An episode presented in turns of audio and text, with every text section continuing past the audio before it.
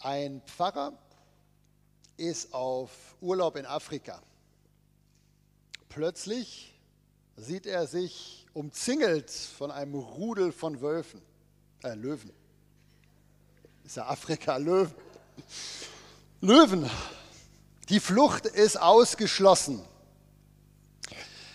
Da fällt der Pfarrer auf die Knie und fängt an zu beten und sagt, O Herr, verschone mich, gib mir ein Zeichen deiner Gnade, mach, dass diese Löwen sich verhalten wie echte Christen. Dann blickt er wieder auf, die Löwen sitzen im Kreis um ihn herum, haben die Pfoten gefaltet und beten, komm Herr Jesus, sei du unser Gast und segne, was du uns bescheret hast. Amen. Es ist durch diesen Witz vielleicht nicht ganz sofort deutlich, aber heute geht es wieder um Grundfragen des christlichen Glaubens. Und wir wollen uns heute die Frage stellen, äh, reicht die Gnade wirklich aus? Erlösung, ewiges Leben, Himmel, wirklich allein aus Gnade. Jetzt könnte jemand denken, was ist das denn für eine komische Frage in einer evangelischen, freien Gemeinde? Denn wenn es Menschen gibt, die eigentlich wissen sollten, dass es allein aus Gnade ist, dann sind es doch evangelisch denkende Christen, oder? Ich meine, das war ja genau das, was das große Ding war vor 500 Jahren, als Martin Luther da die Reformation mehr oder weniger unbewusst eigentlich gestartet hat. Ja, das war Mittelpunkt, Vergebung der Sünden ohne irgendwas dabei zu tun, ohne Leistung, ohne Werke. Das ist doch geistliche DNA von evangelischen Gläubigen, oder? Je länger ich Pastor bin, desto weniger sicher bin ich mir, ob das wirklich so tief bei uns drin hängt. Äh, mir fällt auf, bei weitem nicht alle evangelisch denkenden Christen glauben wirklich, dass es allein aus Gnade passiert. Ja. Nicht selten habe ich Gespräche, wo dann so sinngemäß sowas gesagt wird. Allein aus Gnade. Das wäre viel zu einfach. Um wirklich erlöst, um wirklich von neuem geboren zu werden, braucht es mehr. Es braucht ein Bereuen der Sünde.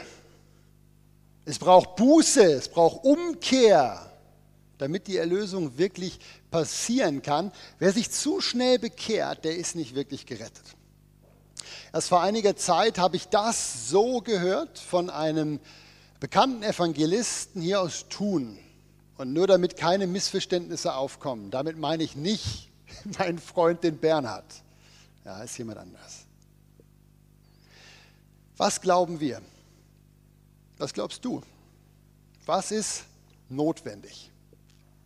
Damit ein Mensch Vergebung bekommt, damit ein Mensch geistliche Wiedergeburt bekommt, damit ein Mensch ewiges Leben bekommt. Was ist notwendig? Reicht ein Gebet? Oder braucht es Buße? Im Sinne von Umkehr. Ja? Oder braucht zusätzlich zur Vergebung noch die Abkehr von bestimmten Sünden oder braucht es noch den festen Willen, ab jetzt will ich wirklich nur noch richtig leben, will Jesus nachfolgen? Genau darum geht es heute Morgen um diese Frage. Was ist notwendig, um in den Himmel zu kommen? Und die Bibel gibt eine klare Antwort darauf. Eine sehr klare Antwort. Wenn ihr Lust habt, dürft ihr mit mir in den Römerbrief schlagen. Wir fangen ganz vorne an, Römer 2. Ich habe euch das natürlich auch mitgebracht. Ja, ganz klare Antwort aus der Bibel. Da können wir lesen, an uns Menschen gerichtet, aufgrund deiner Verstocktheit oder meiner und unseres unbußfertigen Herzens häufst du, Mensch, dir selbst Zorn auf für den Tag des gerechten Gerichtes Gottes, der jedem vergelten wird nach seinen Werken. Denen nämlich, die mit Ausdauer das Gute wirken und Herrlichkeit und Ehre und Unvergänglichkeit erstreben, gibt Gott ewiges Leben. Denen aber, die selbstsüchtig und der Wahrheit ungehorsam sind und der Ungerechtigkeit gehorchen, gibt Gott Grimm und Zorn, Drangsal und Angst über jede Menschenseele, die das Böse vollbringt. Herrlichkeit aber und Ehre und Frieden jedem, der das Gute tut. Ist keine Spezialübersetzung hier, das ist in meiner Schlachterübersetzung steht es so drin. Und wenn ihr euch die Verse anschaut aus dem Römerbrief, ist eigentlich eine ganz klare Antwort. Wie kommt ein Mensch in den Himmel? Wie bekommt er ewiges Leben? Und die Antwort am Anfang vom Römerbrief lautet, ein Mensch wird erlöst, indem er immer das Gute tut, durch gute Werke. Hier steht nichts von Gnade. Stattdessen steht hier eigentlich nüchterne, klar kalkulierbare Werksgerechtigkeit. Das ist also keine Erfindung von der katholischen Kirche. Das finden wir wirklich so in der Bibel. Und das Problem liegt auf der Hand. Wenn du oder ich diejenigen sein sollten, die das tun, was da steht, um errettet zu werden, um erlöst zu werden, haben wir ein Problem. Wir würden nicht in den Himmel kommen, chancenlos. Genau das war das Problem von Martin Luther. Ja, der hat sich ja bemüht, richtig zu leben. Der kannte die Verse. Das hat ihm seine Kirche gepredigt. Das hat er in der Bibel gelesen. Der hat das ja probiert. Und wenn ihr seine Biografie lest, der war gut unterwegs. Da, da kann ich mich einbuddeln gegenüber dem, wie er versucht hat, heilig zu leben. Aber auch Martin Luther hat gemerkt, das schaffe ich nicht. Aber es gab ja scheinbar keinen Ausweg. Ne? Er hat einfach im Römerbrief weitergelesen. Wir, gehen einfach die Verse weiter. Ja? Das sind die Verse ähm, 11 bis 13, direkt im Anschluss. Ja? Was steht da? Das schreibt die Bibel, denn bei Gott gibt es kein Ansehen der Person. Also es ist nicht wichtig, wer du bist, ob du Martin Luther bist oder ob du Marlon heißt. Ja, vor Gott sind nicht die gerecht, die das, gerecht, äh, die das Gesetz Gottes hören, sondern nur die, die es befolgen. Die sollen gerechtfertigt werden. Und der Luther, der ist an dieser Botschaft fast wahnsinnig geworden. Er ist verzweifelt daran. Er hat es probiert, probiert und hat gemerkt, ich schaffe es nicht. Bis er eines Tages, und das dünkt mich noch so spannend, bis er eines Tages die Augen geöffnet bekommen hat für noch andere Verse. Verse, die er fragt mich nicht wieso, die er bis dato immer überlesen hatte. Ja, als Martin Luther diese Verse zum ersten Mal bewusst gelesen hat, die wir jetzt gleich lesen wollen, da war er schon Professor, hat den Römerbrief schon unterrichtet. Es ist erstaunlich, dass es so lange gedauert hat, bis er geistlich offene Augen für diese Verse jetzt bekommen hat. Und wenn ihr mitlesen wollt, wir sind jetzt schon im dritten Kapitel vom Römerbrief. Plötzlich hat Martin Luther das gelesen. Wir wissen aber, dass aus Werken des Gesetzes kein Mensch vor Gott gerechtfertigt werden kann. Denn durch das Gesetz passiert genau eine einzige Sache. Es geschieht Erkenntnis von Sünde. Jetzt aber ist außerhalb des Gesetzes, also am Gesetz vorbei, die Gerechtigkeit Gottes offenbar gemacht worden. Nämlich die Gerechtigkeit Gottes, die durch den Glauben an Jesus gilt. Denn alle haben gesündigt, alle verfehlen die Herrlichkeit, die sie vor Gott haben sollten, sodass sie ohne Verdienst gerechtfertigt werden durch seine Gnade aufgrund der Erlösung die in Christus Jesus ist. Ihn, Jesus, hat Gott zum Sühnopfer bestimmt. Beim Lesen dieser Verse, da verstand Martin Luther plötzlich, dass es noch einen zweiten Weg in den Himmel gibt. Er verstand durch diese Verse auf einmal, dass Gesetz und Gnade sich ausschließen. Ja, Wenn es rein auf Grundlage vom Gesetz gehen würde, von den Ansprüchen Gottes, wären alle von uns erledigt. Werden alle von uns verdammt. Ja, niemand ist in der Lage, immer nur das Gute zu tun, wie wir das gerade gelesen haben. Die Sünde ist viel zu tief. Viel zu tief in uns eingepflanzt. Das ist nämlich unsere eigentliche DNA. Die Sünde in uns. Und plötzlich erkannte Luther durch diese Worte, wow, es gibt ja noch einen zweiten Weg. Der eine ist, ich mache immer das Gute.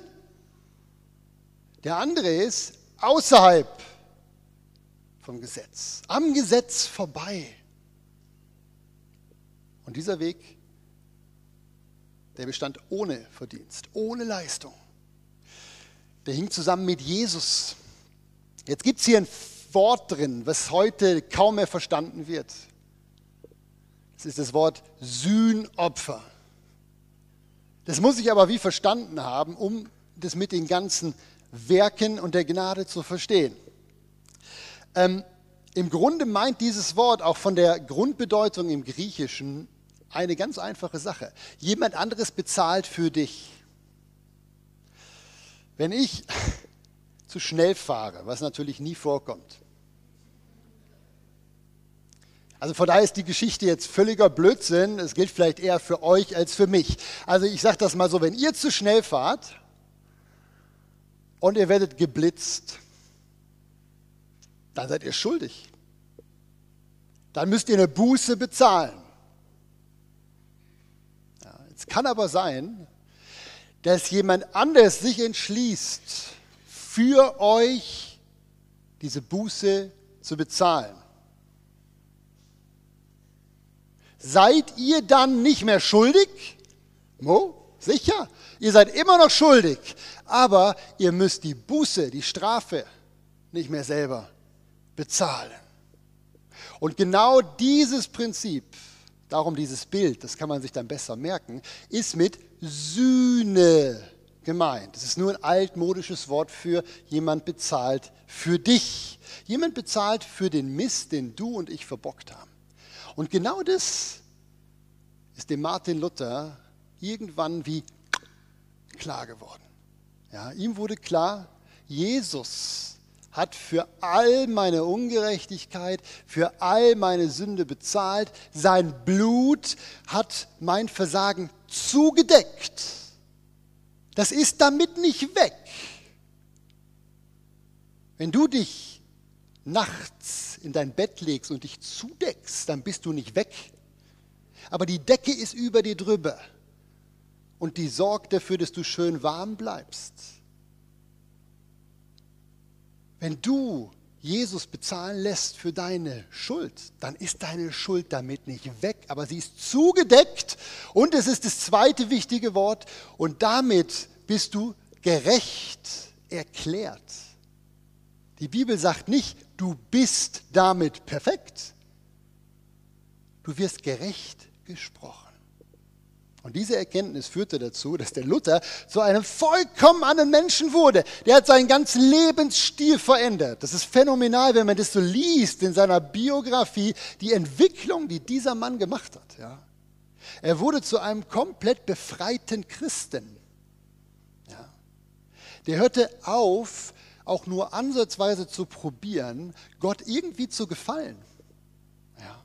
Der hörte vollkommen auf, den Ansprüchen Gottes, wo er glaubte, dass die da im Raum stehen, Genüge zu tun. Das ist auch der Grund, wieso wir heute bei manchen Luther-Zitaten zusammenzucken. Wie kann man denn so reden als Christ?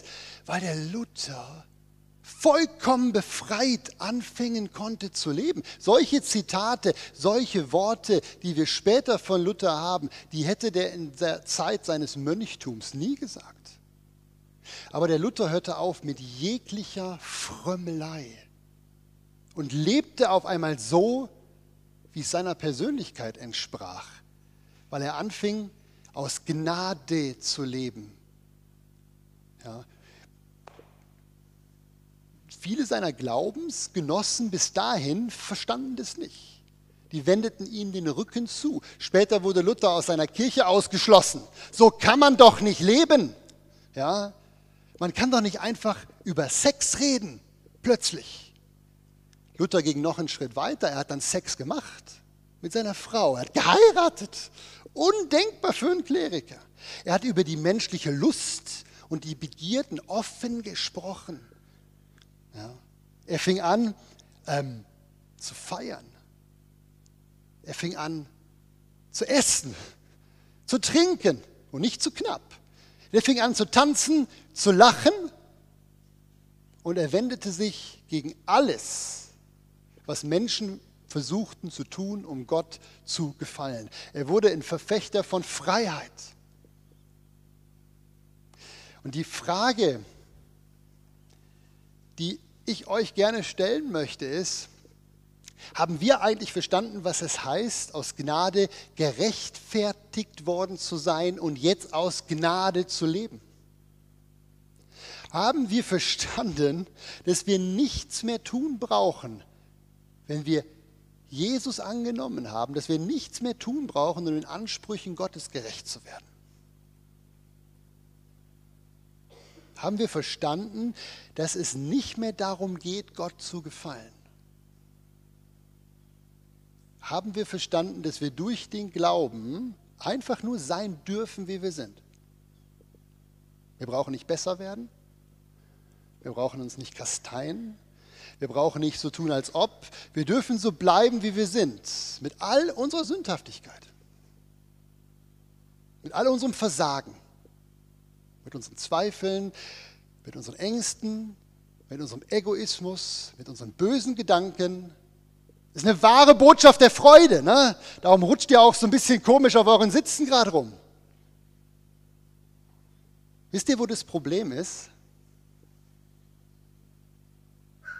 Das Problem ist, dass bei dieser Botschaft der Gnade, die aus meiner Sicht 100% biblisch ist, wir verlernt haben, uns zu freuen. Stattdessen spüren wir Unbehagen. Wieso eigentlich?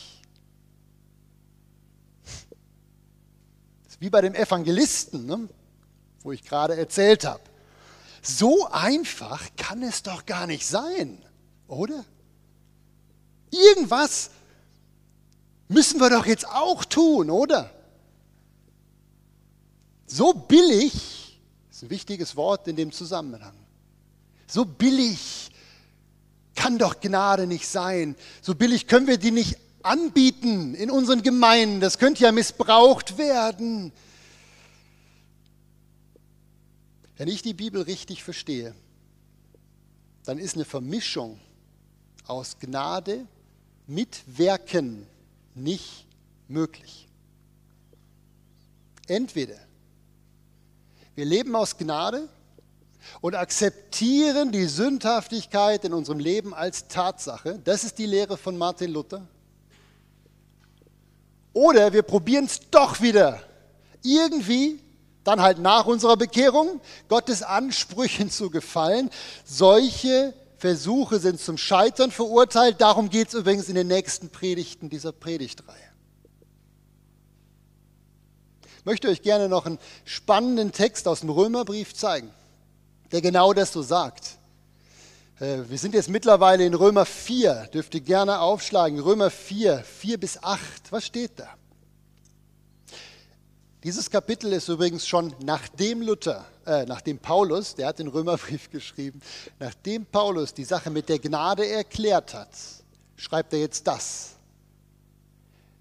Wer aber weiterhin Werke verrichtet, dem wird der Lohn nicht aufgrund von Gnade angerechnet, sondern aufgrund der Verpflichtung. Wer dagegen keine Werke verrichtet, sondern einfach an den glaubt, der den Gottlosen rechtfertigt, dem wird sein Glaube als Gerechtigkeit angerechnet. Glückselig, das ist das griechische Wort Makarios, meint absolute Zufriedenheit und Freude. Glückselig sind die, deren Gesetzlosigkeit vergeben und deren Sünden zugedeckt ist. Da steht nicht, dass die weg sind, die sind nur zugedeckt. Glückselig wie der Makarios, der, dem der Herr die Sünden nicht anrechnet. Das heißt nicht, dass du keine mehr tust. Das heißt nur, wenn du sie tust, zählen sie nicht mehr.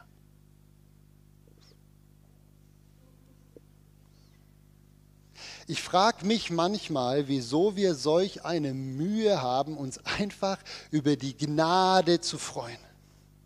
Wieso glauben wir nicht einfach, dass Jesus am Kreuz mit seinem Blut alle Sünden zugedeckt hat? Wieso können wir uns nicht einfach darüber freuen, dass uns Gott unsere Sünde, die wir bis zum Lebensende tun werden, nicht mehr anrechnet? Wieso haben wir so ein Problem, dieses Gnadengeschenk einfach dankbar anzunehmen? Wieso wollen wir unbedingt noch unseren Beitrag leisten? Wieso haben wir Mühe, aus Gnade zu leben? Ich weiß natürlich, wieso wir Mühe haben. Ich weiß auch, wieso der eine oder andere so unangenehm auf seinem Platz hin und her rutscht, wenn er das so hört. Ich weiß, wieso wir so das Denken haben, ja, aber ist denn egal, wie ich lebe? Ich weiß, wieso das ist. Der Hauptgrund, warum wir so eine Mühe haben, Gnade zuerst einmal einfach zu verstehen, so wie es die Bibel sagt und anzunehmen, liegt darin, weil die Bibel halt gleichwohl viel über Sünde schreibt. Ja? Und weil, das kommt was ganz Wichtiges, und weil die Bibel so viel über Sünde spricht, schließen wir als Christen ganz häufig daraus, dass es nach unserer Bekehrung doch irgendwie wieder darum geht, dass wir mit der Sünde kämpfen müssen. Das vorher haben wir vielleicht akzeptiert, aber nach der Bekehrung muss ich doch wieder. Ich muss mit der Sünde kämpfen. Ihr Lieben, ich behaupte, das ist ein Denkfehler, ein Auslegungsfehler. Ich gehe noch einen Schritt weiter.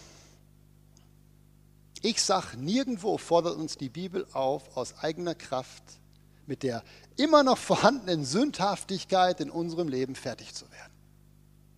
Ich behaupte, nirgendwo sagt die Bibel, dass wir jetzt, nachdem wir wiedergeboren und bekehrt sind, aus eigener Kraft darum bemüht sein sollten, gute Werke oder Leistung oder sonst irgendwie den Ansprüchen Gottes Genüge zu tun. Das ist ein Denkfehler. Ich bin auch so gelehrt worden. Ist trotzdem ein Denkfehler. Ich zeige euch, was die Bibel dazu sagt, okay? Hammervers, der letzte Vers für heute und ich hoffe, ihr kommt dann bei den nächsten Predigten auch wieder. Das sagt die Bibel wirklich zum Leben aus Gnade. Könnt ihr finden im zweiten Korintherbrief, Kapitel 3, ab Vers 17. Da steht, Gott der Herr ist ein Geist. Und wo der Geist des Herrn ist, da ist Freiheit. Wir alle aber, und das schreibt er an bekehrte Christen, wir alle aber, indem wir mit unverhülltem Angesicht, ich hoffe, ihr stoßt euch nicht an diesen alten Worten, indem wir mit unverhülltem Angesicht die Herrlichkeit des Herrn anschauen, wie durch einen Spiegel, weil eins zu eins können wir ja nicht, sonst würden wir vergehen. Ja, wir schauen die Herrlichkeit an, wir werden verwandelt in sein Bild vom Geist des Herrn. Versteht ihr?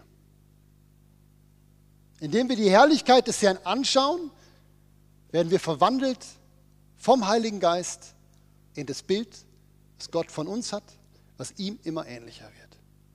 Und ich werde in den nächsten Predigten ganz viel darüber sprechen.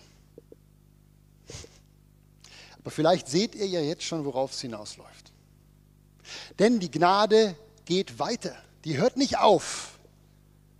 Auch nach unserer Bekehrung geht es nicht darum, jetzt mit aller Kraft die Sünde in unseren Gliedern zu bekämpfen.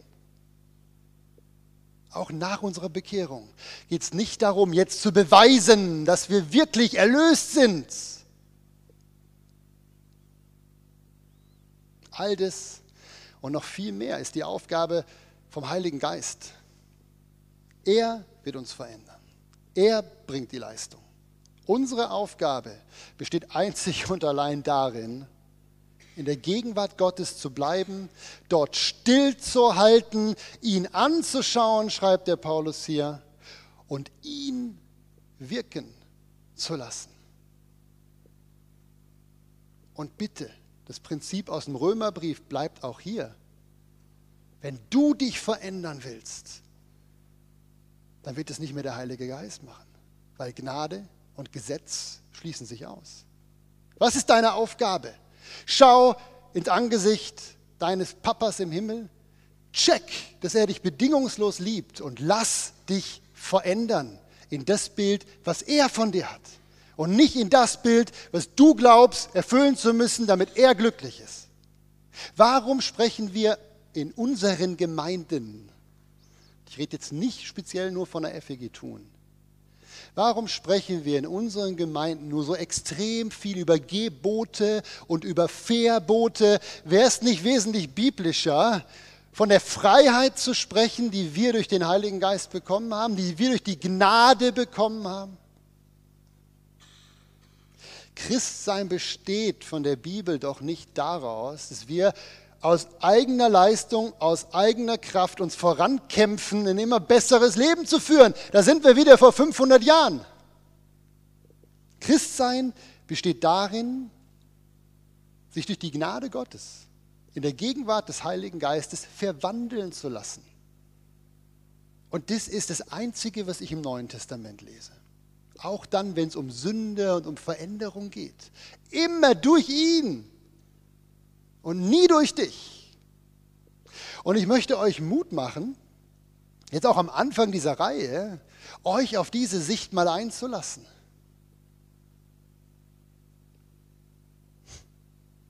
Euch darüber zu freuen, dass eure Sünden zugedeckt sind, euch darüber zu freuen, dass euch Gerechtigkeit, Heiligkeit angerechnet wird. Und dass nicht gesagt ist, dass du jetzt heilig werden musst. Es ist dir angerechnet. Freu dich darüber, dass du Freiheit bekommst, unter der Gnade aufzublühen in das Bild, was Gott von dir hat. Dich verändern zu lassen, wenn du nur eine einzige Sache tust, schau in sein Angesicht und lass ihn mit dir machen, was er möchte. Ist das gut? Amen.